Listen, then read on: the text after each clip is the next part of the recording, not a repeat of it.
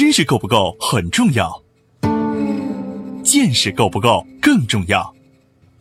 在知识爆炸的全球化时代，用见识导航，将知识转化为创造的力量。从中国到日本，从日本到美国，从美国到联合国，两位日本大学教授，三十多年海外经历，三百六十个日本行业观察。王礼华、陈立行对话日本社会各界成功华人创业者，从微观出发，为您解读各行业小题做大的智慧源头。对话日本三百六十行，发现小题做大的非凡智慧。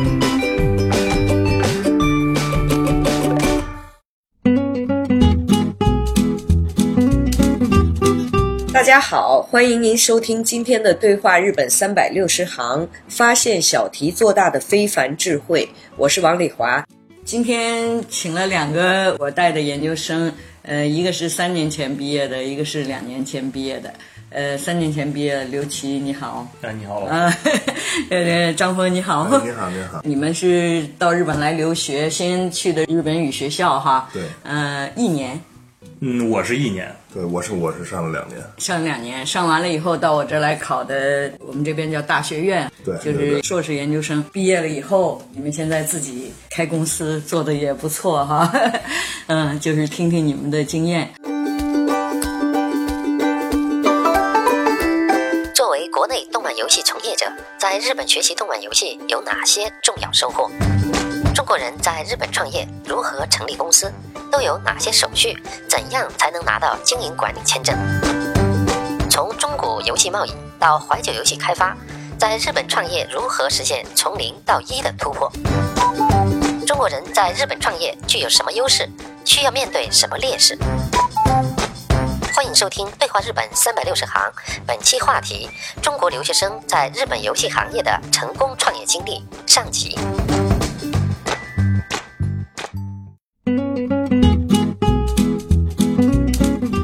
来的时候最开始是怎么申请的？来日本？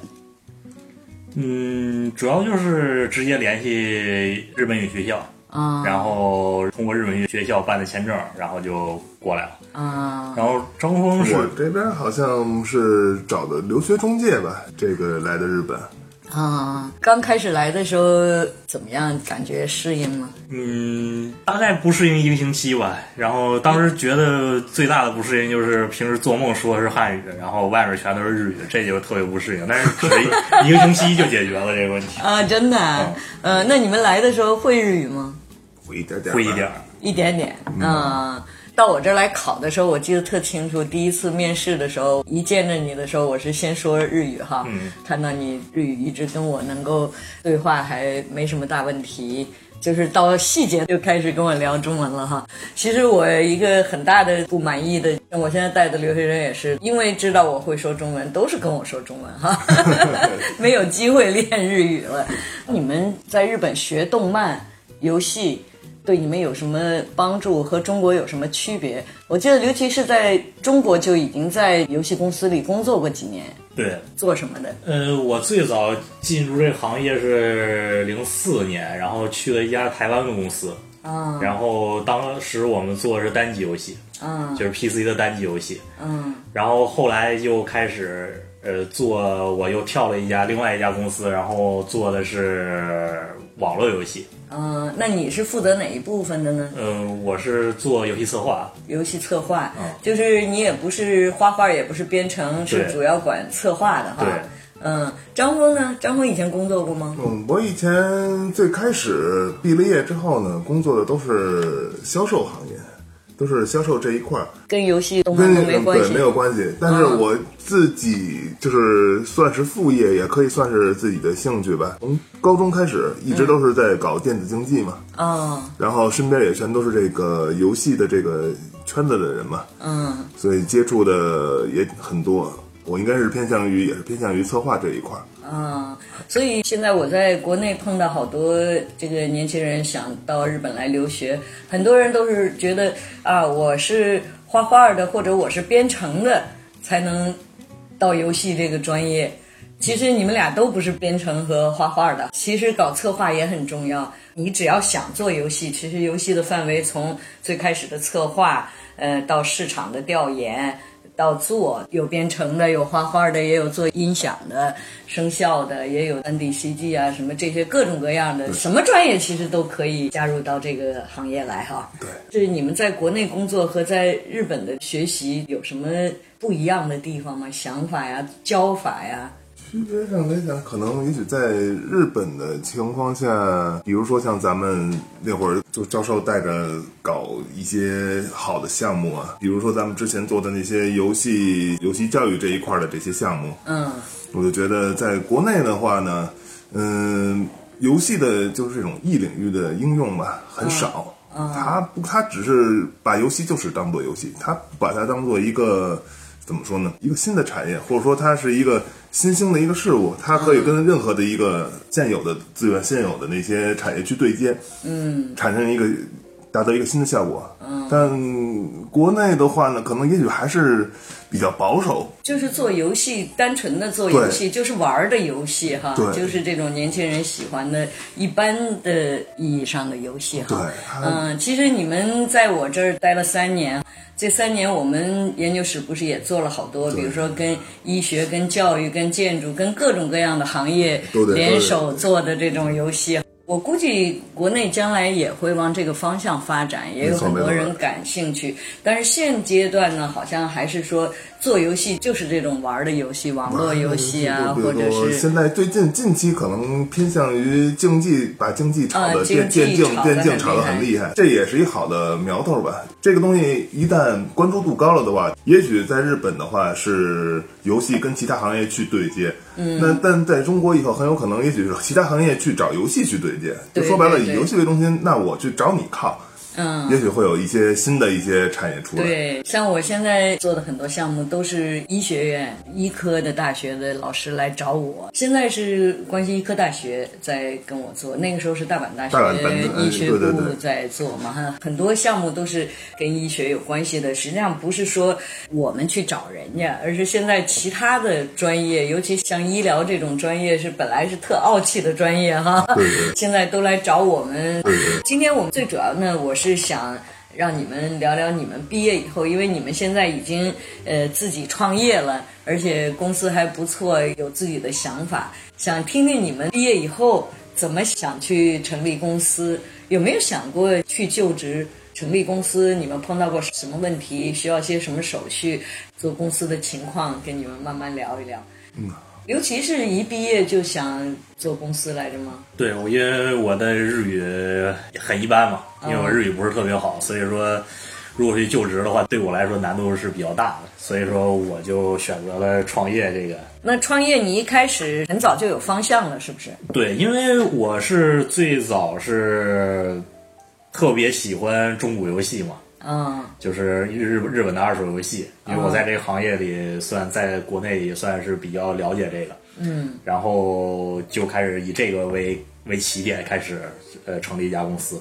做公司的这个手续是怎么办的？基本上日本对于创建公司而言是非常简单的，一日元就可以创建公司。嗯，创建公司这种法律是这么规定的。嗯，呃，但是对于你如果是想拿日本的经营管理签证的话，嗯，就要求你公司至少雇佣两个日本人，嗯，或者是，呃，你公司有五百万日元的启动资金，有启动资金就不用有两个日本人的名额了。嗯，法律上其实没有规定你是不是要有五百万的这个启动资金，嗯，它具体的操作是你这五百万的资金大概是够这公司花一年的，所以呃，日本的。呃，入管局可以给你办一年的签证，那就是最开始成立公司办签证，一般是第一年就给你一年的。对，现在日本对于这个经营管理签证卡是比较严的，它一般都是第一年是一年，然后第二年也是一年，如果第三年也盈利的话，有可能会给你三年。哦，做公司还有什么要求呢？还需要办公室？还需对，呃，其实你成立一家公司，并不是你只要有一个登记住所就可以，这个住所呃，哪怕是你住的地方都可以。嗯。但是还是说，日本的入管局，如果是你要拿签证的话，嗯，拿经营管理签证的话，那你必须有独立的事务所。啊，事务所没什么呃规定说一定要怎么样的。事务所当然你不能太小，但是前提是你必须独立。啊啊，你这个比如说有一些就是你的办公室对，只有一家公司在这个办公室里。哦，就不能挂在人家那儿哈。对对对，这是不行。嗯，你的公司具体在做什么？刚才说的那个中古游戏是怎么回事？呃，中古游戏等于说我先拿这中古游戏起步。中古游戏是说买日本的中古游戏卖到就等于贸易一样的，是不是？嗯，对，卖到美国。哦哦哦，就是还是有很多粉丝哈，就是过去的游戏机是吧？嗯嗯，也有游戏软件。呃，对，基本上是老的任天堂 DS 以前的游戏机和游戏软件。哦，欧美特别人气。嗯，怎么说呢？就是因为这个涉及到日本的一个呃叫回收的行业啊。哦。因为日本的垃圾回收它是比较有效率的，所以说你去找垃圾场，嗯，他们垃圾场里都会有这些东西，等于说就会以比较低廉的成本去收到这些东西。哦。嗯。那后来怎么不做了呢？这个行业是日本是慢慢在走下坡路，嗯，所以说那肯定越来越少了。嗯，对。你也在开发很多新的项目是吧？对，嗯，就是然后后来开始再从中国进一些电子产品，在日本。嗯啊，对，现在你做这个，你的你是做平板电脑哈？对。嗯，连我都研究使用的一些东西都从你那儿进，嗯，确实东西不错，主要是呃性价比好哈。嗯，对。那你这个是怎么做的呢？这个主要是呃，因为中国的制造业很发达嘛，基本上全世界的东西都是中国生产的。对对。然后中国就就可以以比较低廉的成本去生产这些电子产品。嗯。而且不仅是生产上这个环节是低廉的，而且包括你的设计上，全都是有方案公司帮你搞定。包括从设计，嗯，呃，就是从这个产品的开发上，嗯、开发上，然后呃到生产上，嗯，包括。进口这一系列环节全都是由产业链来搞定的哦。然后我们这边主要是负负责设计和售后。哦，就是你需要什么就可以，他就可以按照你的需求来把这个产品做成你需要的东西。对。嗯，那现在在日本竞争很厉害吧？嗯，一开始去年的时候竞争还没有那么厉害，因为主要呃是我们的一大销售的渠道是亚马逊。哦，亚马逊等于说去年还没有大量的中国卖家进来，哦，但是今年呢，就是有大量的呃中国卖卖家开始往日本的亚马逊里进，所以说就是这个行业等于说也在走下坡路。哦，其他还做什么？就是你说你开发这种怀古游戏是吧？对，怀旧游戏，呃，怀旧游戏，嗯。我们打算开发一款叫 FC 平台的，嗯，发明控平台的一个游戏，嗯，但是这个技术特别老。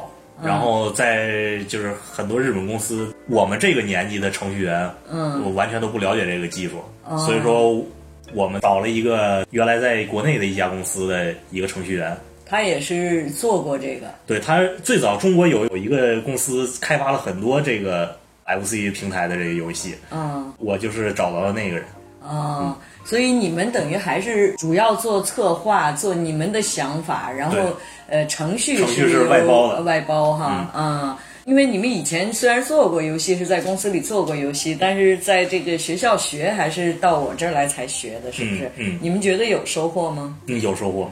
嗯，是在哪些方面？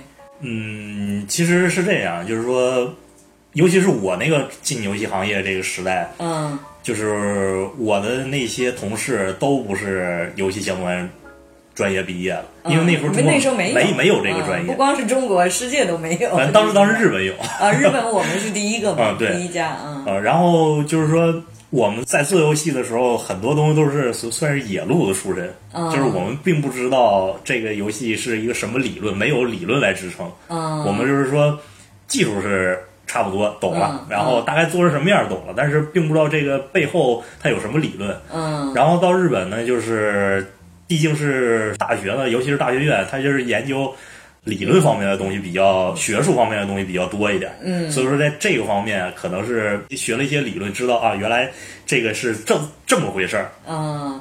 有就是有想法了哈，根据这些就是说把它系统化了，对对对啊、然后对你们后来在开发游戏还是有帮助的哈。嗯我觉得你们有很多想法，确实跟国内想做游戏的一些年轻人的想法不太一样哈。嗯，像我现在这研究室现在这几个学生准备参加今年 PGS 的时候，他们不光是说要做这个游戏的玩法的这些东西，而且怎么样用最先进的技术来支撑它，比如说声控。完全用声控加这个手柄控制，就是怎么样去把这个游戏的这个系统啊，跟这个人的性格啊，人玩的时候这种感觉呀、全都结合起来，用一些新的技术加进去。在公司运营上有一些什么经验呢？哪些地方比较难，哪些地方比较容易？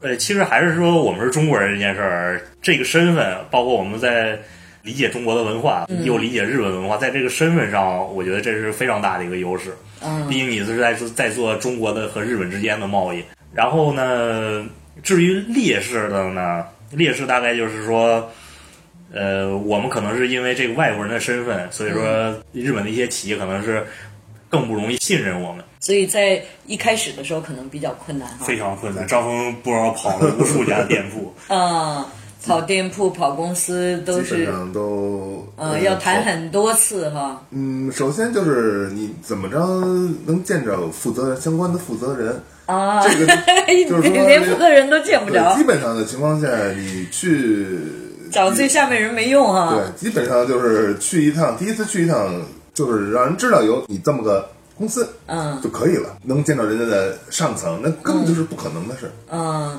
但是我看现在你们人家公司还邀请你们去参加人家的聚会啊什么的，就是已经这个都是怎么说呢？机遇，嗯，也通过时间，也通过机遇，也你们当然也有你们的能力哈。对啊、真的努力了，一直在很努力的去接触人家哈。对，然后刚开始刚跟人接触的时候，人家对我们也是有一些怎么说呢？顾虑，顾虑，就说有隔阂，嗯就是说处处都会防着我们。啊 日本人确实是这样，但是他一旦跟你做了以后，他比较信任你了，嗯以后他就很稳定了哈。因为我们帮着他，就是找到过好多比较好的产品。说白了，我们是一个，就是说，真是一个互利的，嗯有互相帮助的这么一个关系。这个就是像我刚才我说的那个，我们是中国人，我们知道中国的这个文化，还有中国的这个中国的这个商业是怎么运行的。对，如果让他们自己去找，肯定没有你们去做的更那什么哈。因为他们，因为像我们接触的这些呃，现在的这些合作的这些伙伴们，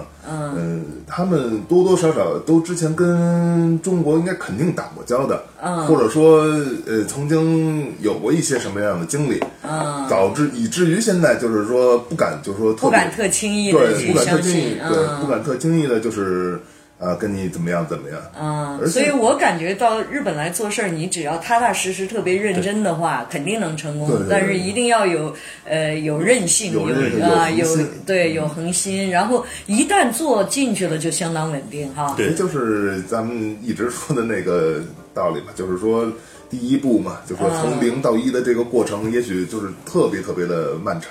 对。其实这个就是日本的文化，对。因为我们包括呃咱们很很小的时候看的那个动画，对对对，全都是那种，比如说一开始我有一个非常大的困难，嗯，然后呢，我克我一点点努力，然后克服这个困难之后，我我能获得一个什么样的收获？其实这个是跟日本的社会是其实是一样的。对对对，所以很多人都说，哎呀，你们那个时代可能好做生意，好，其实哪个时代都一样哈，就是。再新的时代，就是现在人家肯定是这个进来的人越来越多了，竞争越来越多了。但是只要你努力，还是能有收获，能有成果的哈。对，其实，在日本这么长时间，就是给我最大的感触就是一份努力一份收获，真就是对对，不需要什么，一定要有什么对没有什么没有什么路捷径。子之类的哈，是，嗯。稍事休息，马上回来。对话日本三百六十行，发现小题做大的非凡智慧。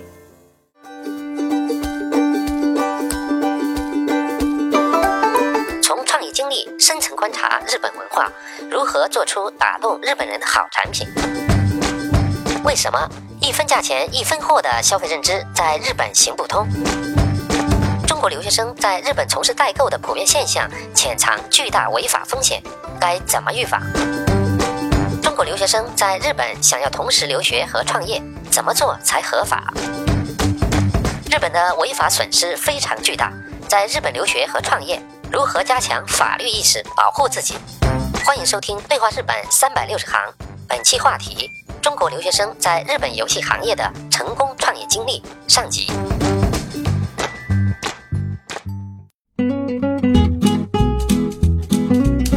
们成立公司的时候需要些什么样的手续呢？主要是找了行政书士，因为啊，行政书士，行政书士，是行行行政书士，如果翻译成汉语叫行政代书人，他是帮你做手续的。哦，然后呢，就是说，其实自己成立也是可以的，但是就是说，你成立公司是一件很简单的事儿。嗯但是你在你并不理解，就是日本入管局对于这个签证的这个要求，哦它的具体要求你并不了解。那这行政书士非常清楚是吧？对，行政书士，因为他毕竟他是这个行业的，他每年他要办很多次这个签证，他知道这个入管局的审查标准是什么。但是我听说行政书士也有好的不好的。对，所以说这个要多去考察，因为这个行业是什么样的人都有，啊、有有一些甚至他没有行政书士资格，对他有的真的啊？就是有的对然后骗，就为了那他个他就是为了骗骗钱。我听说也有一些行政书士知道中国想在这儿成立公司的人挺多的嘛，所以就看中这个市场了，钻进来，所以雇一些中国人什么的。那行政书士给他写的东西，他自己都看出问题来了，语法呀、什么文章啊、什么写的都不行。其实在，在日本这个文章资料哈、最重要的，你刚才说的这个，嗯。呃，文章上是这是一个方面，另外嗯更重要的一个方面是，呃，有一些行政书士他利用大家不理解日本法治环境的这个情况下，他嗯会怂恿你来就是作假，这个是非常危险的。作假是什么意思？就是比如说开一些假的材料啊这个在日本是属于严重违法的行为，所以说这也是建议大家不要去做这样的事儿。对，在在日本走捷径真的是最后损失是你自己哈。对，比如说，既然你申请经营管理签证，入管局会认为你可能会有一些经营管理上的经验，嗯，但是你写一些假的，对你写一些假的经验，啊、嗯，这些是嗯，可能还是好一点，但是更严重的是，比如说他让你开一些。呃，你的收入证明，嗯然后可能在中国是做找做假证的也好，或者是嗯嗯是找单位也好，人家可能就给你开了，但是他入管局可能接下来问你要你能证明你有这么多收入的这个证据，啊你这你就拿不出来了。啊比如说他会可能会问你要你的银行流水，你自己的银行流水并没有那么多呀。啊！对对对你说一句谎言，你要用十句谎言也来掩盖它嘛？对对你掩盖掩盖你掩掩盖不住了，而且一出了漏洞，日本是这样子，就是说相信你一次可以，相信你两次也可以，第三次被你那什么了以后，他可能以后就永远不会，你再做的是好的东西也不相信你了。对。啊，希望跟你们现在在做生意、跟那个公司接触也是一样的哈，就是先要有信用度哈，这是最重要的。对嗯，诚信就是哪怕这件事儿真的出了，但是不要去欺骗人家。对，还有一个就是我跟中国有一些做生意的朋友接触，就觉得出了问题没关系，你只要是针对这个问题去解决就行哈。嗯嗯但是中国有一个最大的问题就是很多人不愿意道歉。对对对，这啊是，其实说一句道歉是很容易的事儿哈，嗯就因为你找各种理由去那个拿拿不下啊、其实损失更大，是不是？对这种你们碰到过吧？碰到过，这尤其是在中国，比如说进货的时候，会经常碰到这种。对对对对对对，我是在日本待了很长时间，我很理解这个。其实就是说，人家要你表达一次歉意，其实就可以结束了这件事儿。嗯但是就是不不表达，那不表达的话，那两个人就扯皮，到最后，因为我们是在阿里巴巴进货嘛，就打到阿里巴巴那儿去了。因为我是有理的嘛，嗯，因为他给我的货是有问题的，嗯我有提供了很多证据，对方那肯定是阿里巴巴，他会判定是我我赢，嗯但是你这件事儿对于我来说，其实我就是在要你一个歉意就可以了。嗯、这个其实包括学生也有这个问题。有的时候，比如说我指出学生有什么，比如说你今天呃为什么没来啊、他会找各种理由 啊，什么我头疼了，我昨天肚子疼了，我今天怎么着的了，我就跟他说，你说这些都没用。你就说你这个事儿没做成，你以后怎么做？所以我跟我自己的学生一直是这么说，在我的研究室里不说理由，说理由都有的是理由，我不来行不行啊？我不来，我也可以生病啊，我也可以我们家有事儿啊，对不对啊？所以你要先说对不起，然后就说我今后怎么去解决这个问题？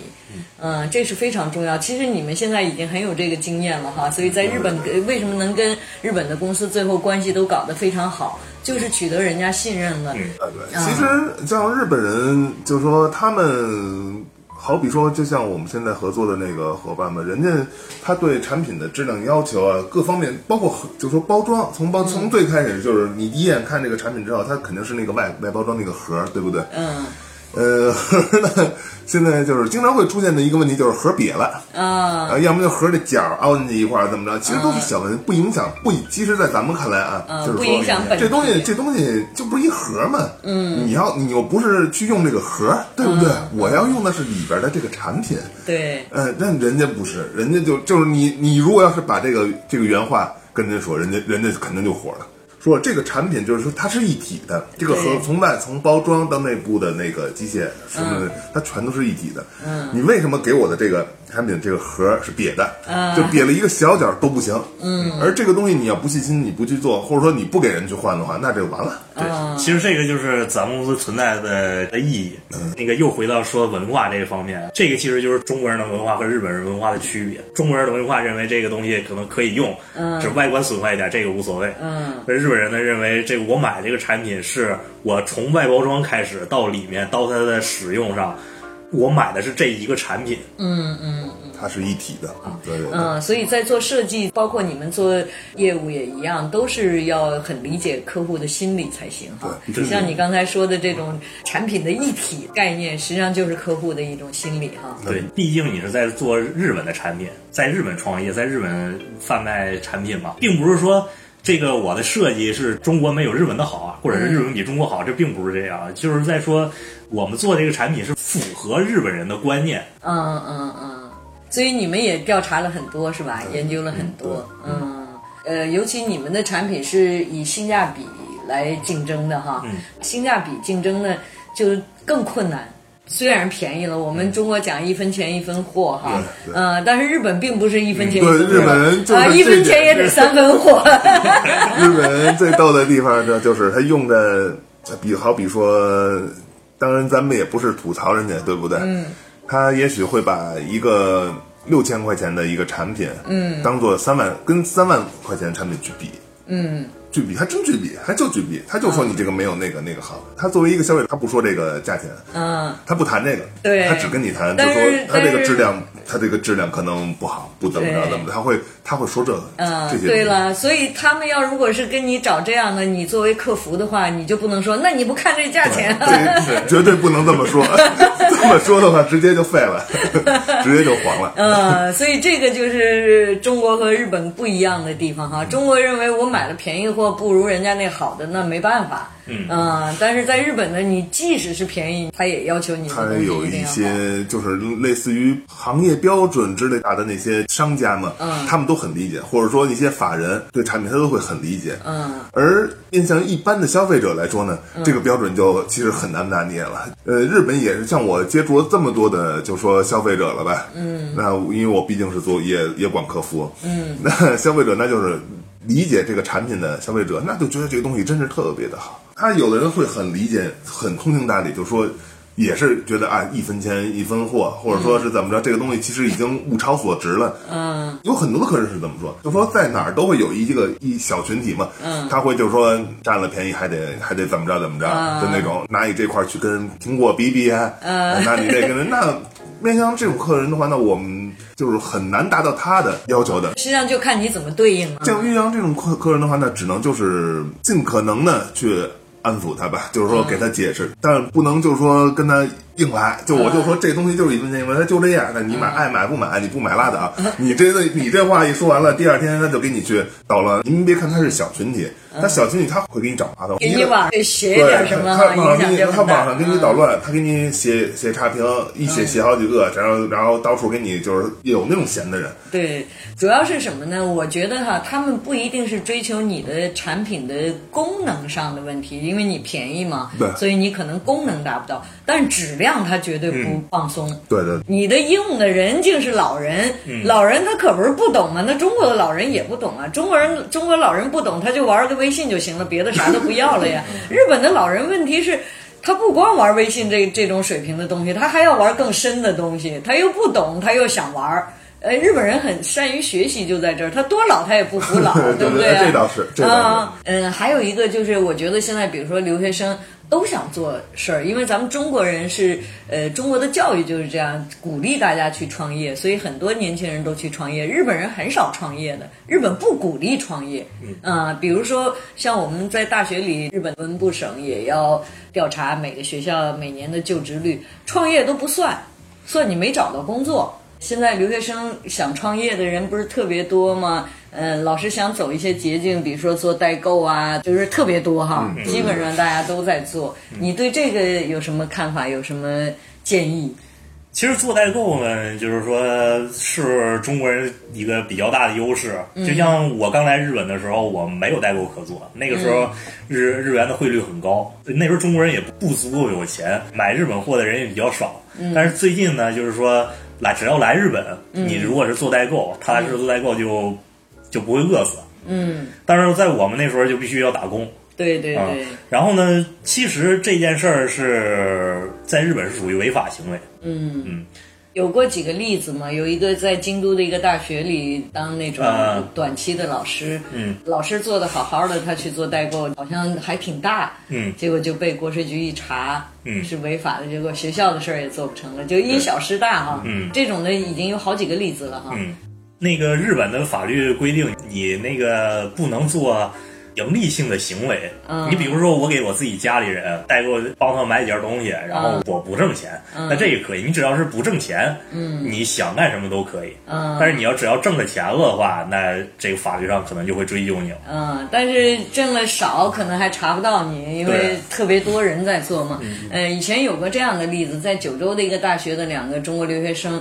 玩游戏挣钱啊啊啊！啊，那个是是怎么买？那个就是那个其实就是在中国买游戏的账号或者是游戏的装备，然后在日本卖。嗯，然后他们做的非常大，对啊，恨不得天天都不去上学了，天天在家里就玩游戏。嗯，做的非常大以后，很快就被国税局盯上了哈。嗯，后来一查，就是他们这属于叫资格外活动啊，资格外活动。其实这些都可以有办法规避的，你成立一家公司就可以了。但是学生不能。日本的学生可以成立公司，我只要在日本有固定的住所就可以成立公司。哦，我日本的留学生也行吗？可以。那那样成立公司的话，他是不是呃在公司里可以任职呢？其实呃是可以任职的，你在公司可以任职，但是你不能做伴有经营性的盈利活动。就是怎么解释？没用啊？有用啊，就是这么说。我在我公司工作，然后呢，我不从公司拿钱，我做这件事儿是对我个人来说是没有盈利性的。哦，我这盈利是公司盈利。哦，那这样的话就可以了。哦，有这种方法。对，因为我第一次创业的时候是等于说。我那个合作伙伴是在国内的嘛，然后就是以我俩的名义成立公司，然后我作为代理人的方式，然后把它办过来了。啊，那这个时候我是他是需要拿工资的哈，不拿工资反而拿不到对，我我是不能拿工资的，因为我拿工资就违反日本的法律了。哦，是这样的。哦，你那你那个时候还是我的学生的时候，就已经偷偷在做公司了，我都不知道。呃，我只是后来听说你有公司。对我最大的感触就是说，日本它毕竟是个法治国家，你只要是在法律允许的范围内，你就算踩着它的边缘上打擦边球。这其实是无所谓的。嗯，所以从你的经验上来看，就是说，首先要理解日本的法律，对不对？对，嗯，我们在中国的国家受教育，很大的问题是我们并不理解这个法治的观念。很多人的中国人在日本就是说，我不查到就没事儿，啊，而不是说我不违法就没事儿。啊，其实有很多办法，就包括像您刚才说的那个。老是违法的这件事儿，其实他完全可以成立一家公司，就很容易的就把这个违法行为给规避掉。但是他在那儿工作的话，日本的公司通常也不同意，这不叫违法，但是对，是你对你你你公司不同意，那你你跟你公司签订什么协议，这还是法治上的问题，法治观念的问题。我跟你公司有什么一个协议，或者说我我在你这工作，我要遵守什么，我没有遵守，那是那对方的学校或者公司来追究我，不是。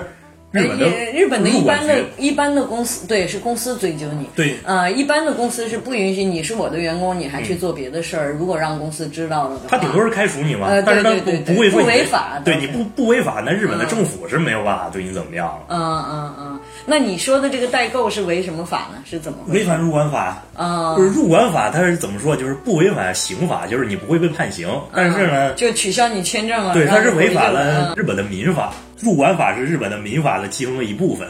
我们的很多学生，呃，一听人家都在做代购，都有挣钱的，都挺高兴的，都在做哈。实际上他们根本没有彻底去查这些东西哈。，对，其实这是非常危险的一件事。比如说要先做一个什么东西，先要去了解。对，你要去先去了解它法律上有没有什么问题。嗯，其实很多很多特别不起眼的地方，嗯就你会有这个法律的坑在那儿。有雷有雷，，嗯。比如说最近查那个黑车，呃，对，嗯白叫白牌儿，白牌儿白牌儿，对，就是去接人，去接送他讲话，人家叫我去接，就是跟接朋友没啥区别哈。对。但是因为他有收入，对。嗯，如果是没有收入就没问题，是吧？对，没有收入就没事儿。嗯，但是那个日本的警察怎么能查到他有没有收入呢？日本警察非常厉害，会跟你几个月，嗯，会跟你几个月，在你最 最麻木的时候，直接冲上去问那个客人。啊哎，你你这个是不是你租的车？啊然后你在什么软件上租的车？你是不是给了钱了？啊呃这个时候一般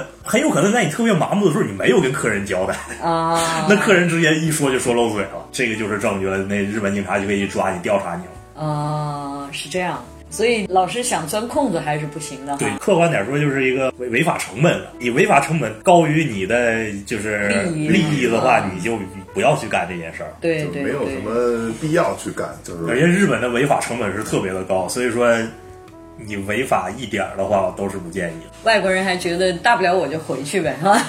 对，但是你当时是那么想的，那你将来没有后路了哈。对，而且嗯你比如说你又有了孩子，你孩子在这边上学，然后又有老婆，又有孩子，有事业在这边，嗯然后突然查到你一个三年前违的一个法，那你说你怎么办？对对对，那你觉得你们来日本以后的做生意这个角度上来看，最大的变化是什么？我觉得我在日本，我特别在乎自由和法治这一方面，我愿意去干这件事儿，啊、并不是说我为了挣多少多少钱。你现在老婆孩子都在这儿了哈，所以你觉得生活上呢怎么样？生活上日本就是不顺心的事儿特别少，像我这个年龄，在国内应该是退休了。像我们学校六十八岁才退休，嗯啊、以前七十，现在还减了两年呢。国内的朋友一问我啊，你们干的那么晚，你干嘛要钱不要命啊？那种感觉，其实根本就不是钱的问题哈。对，对对其实就是像之前陈立雄教授说的那件事儿，你一当教授，你一当老师特别开心是吧？嗯特别喜欢干这件事儿。对对，喜欢干对，其实对我来说也一样，我打算我干到八十岁，我就是喜欢 喜欢干这件事儿。好了，感谢你收听今天的对话日本三百六十行，我们下期再会。对话三百六十行官方微信公众号已经开通，如果您有想要了解日本的相关话题，可以通过微信公众号给我们留言。微信搜索“对话三百六十行”，注意是阿拉伯数字的三百六十。关注“对话三百六十行”微信公众号，收听我们节目的更多精彩内容。感谢您的支持。